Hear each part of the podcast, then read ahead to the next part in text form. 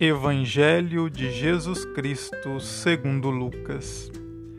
Naquele tempo, quando Jesus se aproximou de Jerusalém e viu a cidade, começou a chorar e disse: Se tu também compreendesses hoje o que te pode trazer a paz, agora, porém, isso está escondido aos teus olhos.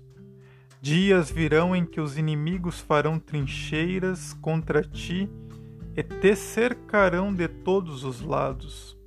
Eles esmagarão a ti e a teus filhos, e não deixarão em ti pedra sobre pedra, porque tu não reconheceste o tempo em que foste visitada. Palavra da salvação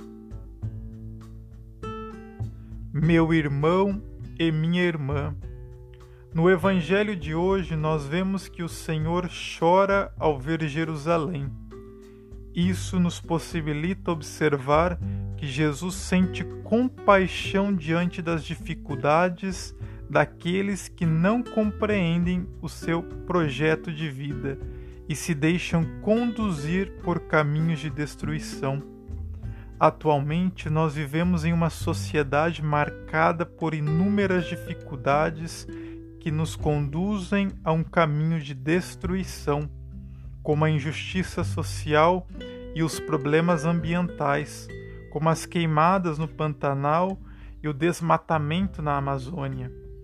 Essas são ações que ferem a nossa casa comum e nos conduzem para um caminho contrário ao projeto do Evangelho.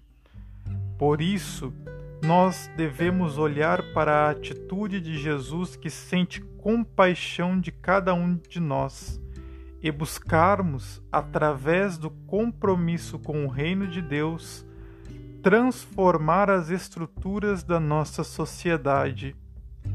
Meu irmão e minha irmã, uma boa quinta-feira.